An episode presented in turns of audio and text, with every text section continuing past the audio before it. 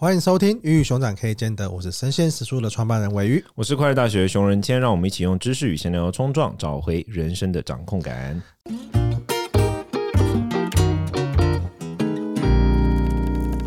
这一集呢，我想跟大家聊聊受害者的心态，就是所有的错都是别人的错，为什么要辜负我？你有没有遇过这种人？哦，有啊，很多，很多欸、而且他们都会觉得自己超善良，然后明明就几百人，大概是这样。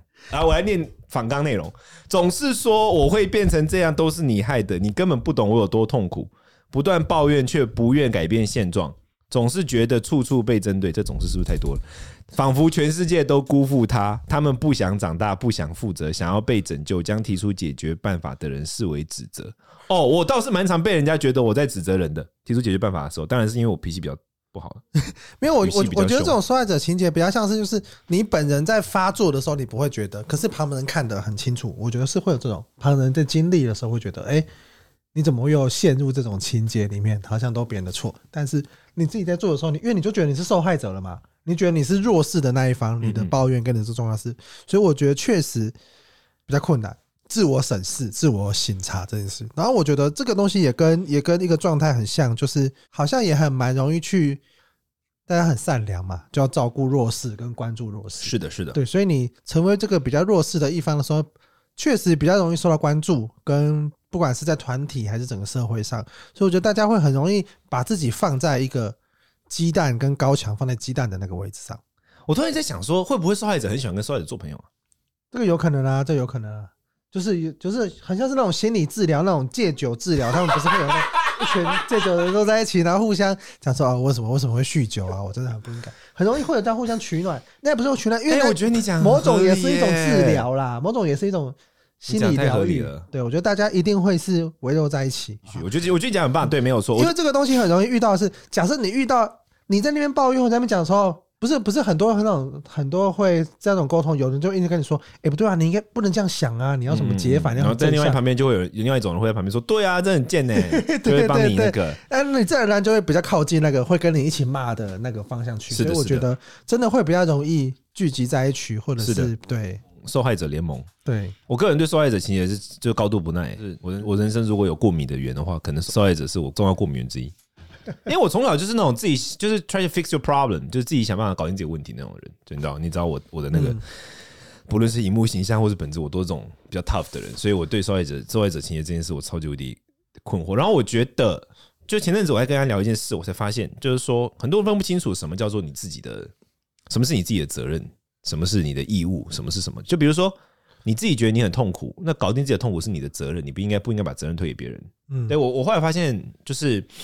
对这件事情，好像不是每个人都都都有同样的共识，或者说知道那个线在哪里。那所谓的推给别人，比较像是什么样子？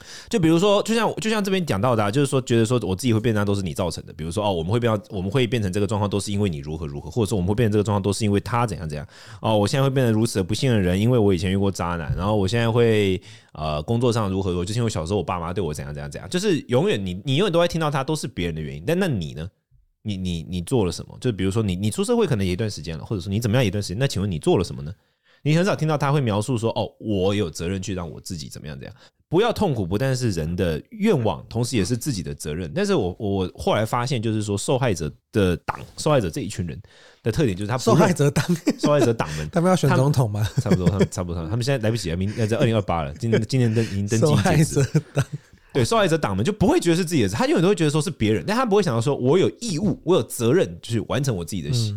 对啊，所以，我我觉得这是一个点，就是说，到底你想要不要痛苦，或者说你想要不感到被欺负或什么，那责任在谁手上？责任不在人家手上，责任最大的责任人绝对是你啊。嗯，对，就是好像你在追究第二、第三责任人，但是你没有看到最大的责任人是自己，这种感觉，我觉得这种感觉蛮强烈的。我这种受害者情节，其实也有一种。他心里有种原型是像是心灵孤儿这种的原型，就是他一直会觉得说，别人要为自己的生活、为自己的这些事情负起责任。我觉得我们长期以来，我们自己的听众可能都会听到我们一直在讲说，哦，你要你要回归到自我身上啊，然后好像要靠自己去争取啊，跟理解这些东西，可能会觉得说，哎，那什么都是我，那别人呢？那什么都要什么都要靠我自己，难道别人都都都没有责任吗？你的最大责任，当然你个人当然最大责任人啊，你的快乐百分之七十你要负责任啊，百分之三十才是别人嘛。如果你自己都没有开始检讨自己的责任，就是不能检讨了，追溯自己的责任的话，那你推给别人，推给别人当然心理上很爽啊，但那就是一种懒呢、啊。嗯，就有时候你知道大脑会发懒嘛，就大脑会想要做比较简单的事情，啊，把事情推给责任就很方便了、啊。对，只是把推给就哦，别人对我不好，别人造成别人如何如何，他不会觉得说是自己的问题。像就是我自己的经验，我真的是这个人嘛，他的工作方式真的很很汤啊，但他一天到晚就觉得他被别人针对，那我都常常常听他讲话，我都我就我不好意思跟他讲了，因为你知道他比较嗯，我就觉得说，哎，你被针对真的是刚好哎、欸。啊、真的，真的，就是他讲话的方式，你就会觉得说，哎、欸，天哪，只有只有这样的人针对你哦，那你真的蛮幸运的哦，哦，没有全世界针对你，你没有被开副本，真的是不错呢，就感觉是这样啊。Come on，自己解决自己的问题好吗？你不要总觉得就是全世界都在那个都在对你干嘛？你你有没有想过是你自己有没有做做做做做哪儿不好或什么的？对啊，嗯，我自己觉得在在准备这里面，我想到一句话叫。可怜之人必有可恨之处。哇塞，你这么重，就是这个状态。没有来，我们就没有想说谁。这个是谚语哦，很痛苦哦。这个也不是我发明的，很辛苦，是因为特定原因吗？没有啦，我是讲，我只是在讲说，就是我不是要讲这可怜之人怎么样，但是我觉得所有事情它都是有一个原因，而且所有东西它都是。双向的，是的，就它不是单向，就是好像你自己完全没有做什么事情，就别人都一直一直来针对你，或是你好像完全没有办法做任何改变，你只能受限在这个状态。是的，我觉得都不要被这样子的想法给困住，就是你其实是有能力，跟你其实是可以寻求各种方式来解决你现在的现况的。但当你自己把你放在一个受害者的位置，我觉得，嗯，不是不行，因为我觉得每个人都会有想要。躲回你自己的舒适圈，或是每个人都会想要取暖，每个人都想要抱怨，就是都会有这样子的状态在你的人生中发生。可是，尽量不要让它成为一个你长期的信仰或是信念。嗯，你不是，你可以是偶尔的受害者。我觉得每个人一定生活中都会遇到大大小小的事情，你可以是偶尔，但但你不要成为长期的受灾户或长期的受害者。嗯，不要把自己放在那个位置。对，就是全世界都在。针对我这种这种这种状态，我觉得你在这个状态的话，你很容易就会思想变得很很扭曲。那当然也有可能会有人会觉得说，嗯、呃，我们整个华人社会是不是我们就是要以吃苦当吃补？所以我要受害者，我要受这些苦，我之后才会有很大的成果。哦，对啊，天将降大任于斯人也嘛，对，不是小时候都在讲这吗？天将降大任于斯人也，必先苦其心志，磨其筋骨。饿其皮肤，体肤空乏其身，就是华人世界有这样这种受苦文化，为了证明自己是很优秀或什么，会不停的接受痛苦，然后把它忍下来，然后再来证明自己生命是有价值的。但这是一件事，可是真正那种，我这这边有一位另外想法，就真正那种吃苦的人，不会说自己受害。你看孔子，那一天到晚他就是那个典型的例子嘛。依照他个人来看，但他人，你看他的本子里面很少子曰，很少说，干我好惨哦。你很少看到子曰说什么没肉吃，好可怜，哭哭，没有啊？他都有说，但是没有被记录下来。他可能有，他可能要告诉他。我觉得有可能，其实因为听我题外话，因为你你从他讲话，你觉得感会感觉他应该是一个很爱情勒他学生的人。对对，情勒他那七十二个弟子们，七十二个门徒都是他的情勒场。但就是我的意思是说，我觉得真正就是有能力去。就是 handle 那种苦难的人，当然一方面来说，他是就是说精神意志力比较坚强吧。我们都不能讲优劣嘛，人跟人与人不同嘛。可是意志力比较坚强的人，他可能对他来说，哎，苦难真的是一种锻炼。有些人真的是这样。但如果你没有这种意志力的情况之下，就不要这么做。你一定有遇过那种，就是可能现在可能我们上一辈的，可能现在五六十岁的那种，然后爷爷辈。对，因为你当父亲了嘛，对，所以所以所以对他们那一辈的人，我觉得就是有一个有一些男性、女性都有。可我比较常听到女性，但可能是因为我接触到的都是长辈女性比较多，可是有可能男性都有。就是他会听到他们说，就是他们会一直说他们人生多苦多多凄惨，他们会说他人生多苦难，可是他却仍然继续接受这个苦难，然后但他一直说他人生很苦难，吃苦当吃补。对对对，他会把呃，好像我我我觉得是一种有有有一点复杂的心理状态，就一方面说他其实没有选择，可能感觉是没有选，他不是有意识的说好。我现在知道说这个人生这个这条路很困难，但是我觉得很重要，所以我愿意去试过。不是他其实没选择，他可能就是年轻的时候做的决策，可能不论是结婚啊、工作啊等等，他就已经在这个圈子里。然后再下一件事情就是哦，他他其实也无法去处理，他就遇到这些困难，所以他就一直处在一种很类似的受害者情节的情情况之中。对，我觉得有这种情况，就是说如果你是意志力坚强，然后你意识到说 OK，我想要透过于这样的方式去锻炼我自己，那是一件事。可是如果不是这样的情况之下，那你不停的在这里面苦难里面混。的打转，而且你一直觉得都是别人给你造成的问题，等等等等等等的话，其实对最简单最基本的角度来看，就是对你的心理健康一点帮助都没有。我们不要谈什么远大的目标，怎样，就是对心理健康一点帮助都没有。它其实就是一种无助感、自卑感、消极性的敌意所影响造成的一种我们面对人生处境的方式。就是他往往不是去找到方式来面对问题，他们是找到别人来承担他的责任，然后他内心会舒服一点。所以，他其实最最这种感觉上，就是受害者情节本身是一种，就是让自己比较没有那么的有责任感一种。一种我不用去解决问题，我找到人家责怪即可的那种方式，嗯，对，就比如说像像近期，我觉得台湾的政政治就很明显，有一些政治人物，他就是一直说人家的不对，可是你其实听不出来他怎么解决，嗯，对我我觉得这非常明显，他他就是一直说谁谁谁怎样，谁谁谁怎样，那请问你的解决 solution 是什么？嗯，哦，他他就他他解说不出一个东西，嗯，对。这种东西其实不是一个很好的文化，这种其实就是一种很像是巨婴的一种文化。那一些政治人物也被人家认为是巨婴，by the way。所以我觉得这是一个很明显，就是你一直在说别人不好，好，我知道了。那那你的解决方案是什么呢？那没有解决方案。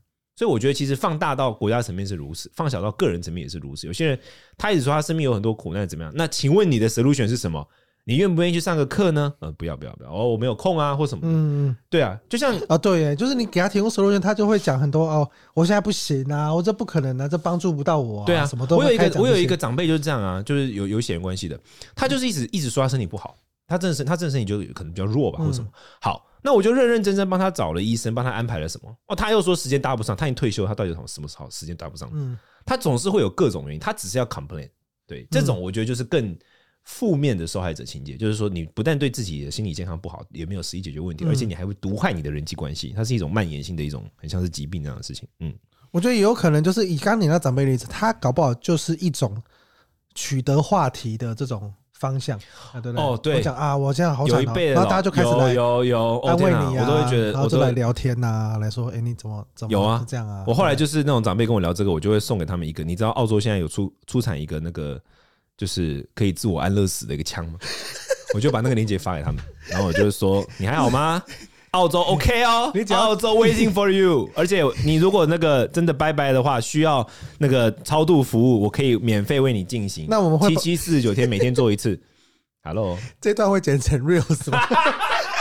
我们到时候会会把这个枪的那个连接放在我们的，不然你人生这么困难，那你给自己一枪嘛，不要吵好不好？Come on，他们只是要找话题聊啦。那你就去上沟通课啊！我也有推荐沟通课给那种长辈。我就是说，Come on，你们沟通真的很很糟糕。我可以理解，不是你们愿意的，好吗？你们长辈可能就这样跟你们沟通。可是 Stop it，你们应该要停止这件事，要改变，好吗？人要有成长性思维。六十岁的人了，都该成长了。你的大脑到死那天都还是会继续增生新的神经元，你知道神经可塑性。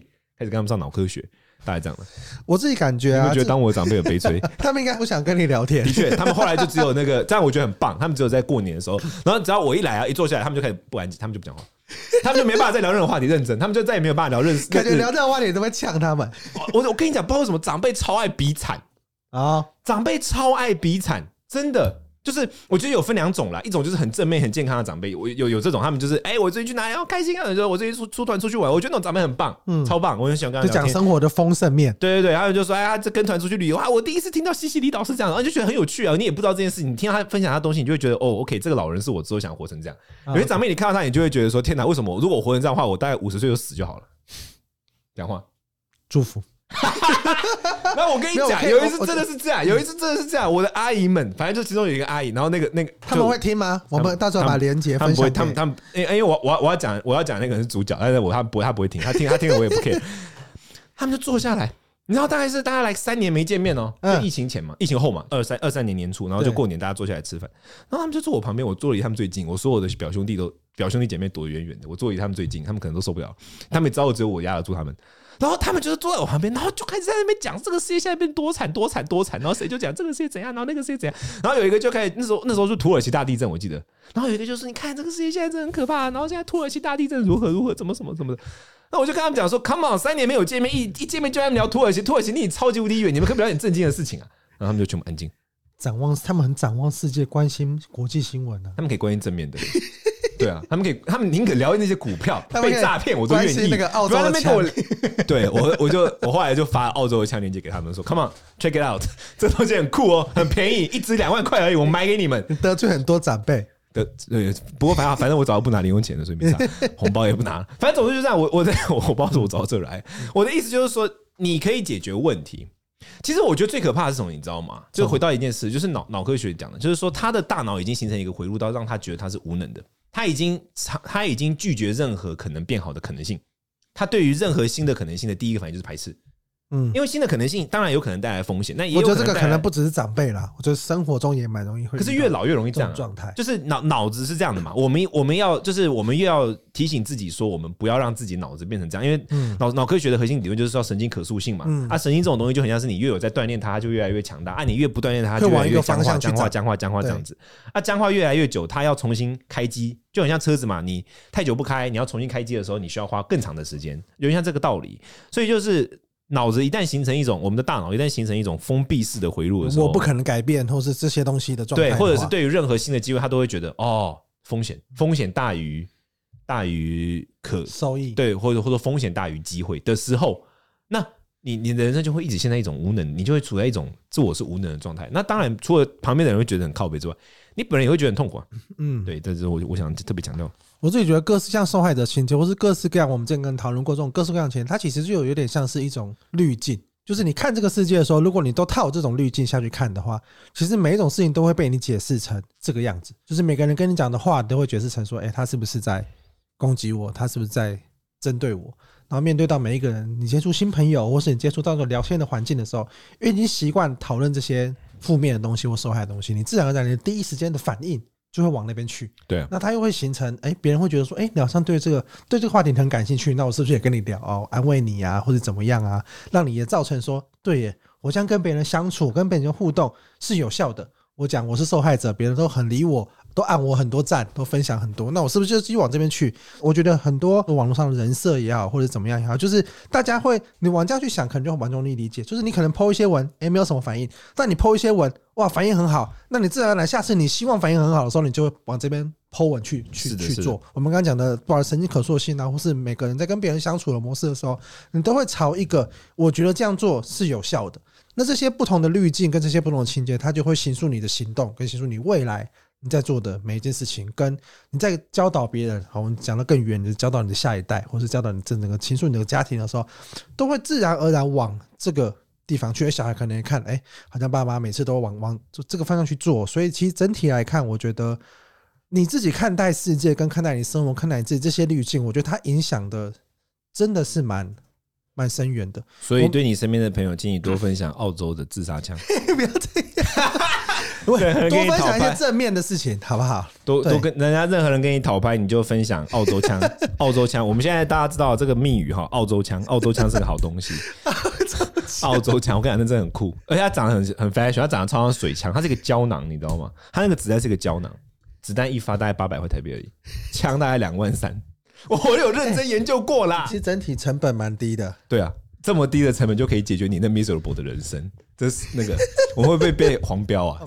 我们会被抓走，计划直接放弃。感觉我们会被会被会被抓走。对，但是我我推荐这个枪其实是有原一个原因，你知道为什么吗？为什么？因为这代表我们可以脱离受害者情节，夺回生命自主权。你的生命既然这么 miserable，你就拿回你生命的自主权吧。Do something，OK？哦，说到这个啊，我之前看有部电影，就是就是差不多，就是他那部电影。嗯，忘记叫什么名字了，但我情节我印象很深刻，我就说哦，原来是这样，就是他们研究科学研究指出，就发现人类是有来世的，转世哦，对对，就是真的，这就是不就是证明佛教很屌吗？对对，他他就在他就在那个电影的世界设定是这样，就是哎，人真的有哎，对，抱歉，人真的人真的有下一世，因为现在是。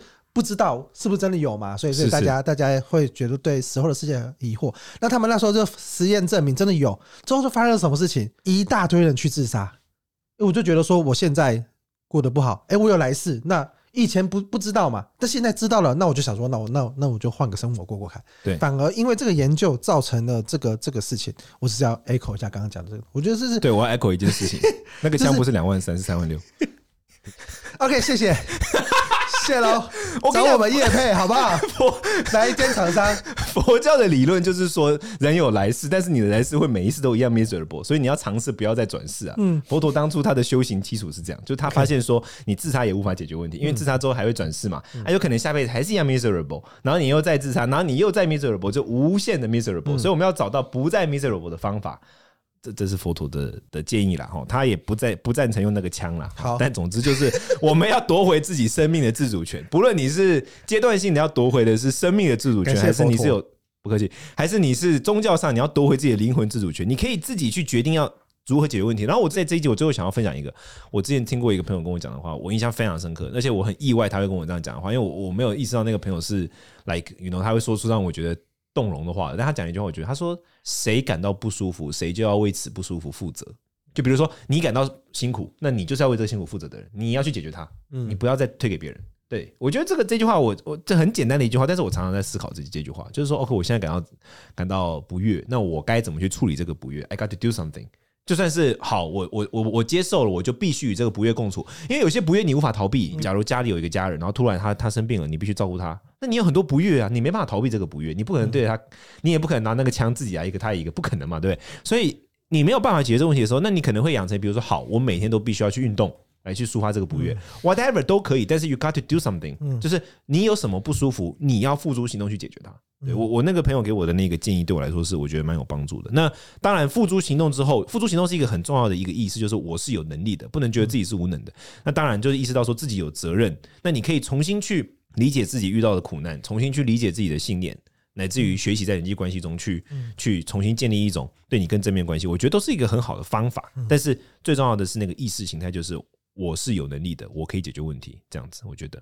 那我觉得我们今天这集就要刚刚告一段了。如果大家对于受害者情节，或大家对于这些，你觉得你自己生活中有遇到过这样的人，或是你有这样的故事想要跟我们分享，或是你真的还是有很多对这件事疑惑，你觉得我们今天讲的不好，你有什么想跟我们讨论的呢？欢迎到我们的 Apple Podcast 五星留言，我们会做一集 Q&A 来回答大家。但我拒绝讨论一支枪哦，那支枪就是不要问我们去哪里买的，澳洲，它可以三 D 猎影。好，这边告一个段落，谢谢大家，拜拜，拜拜。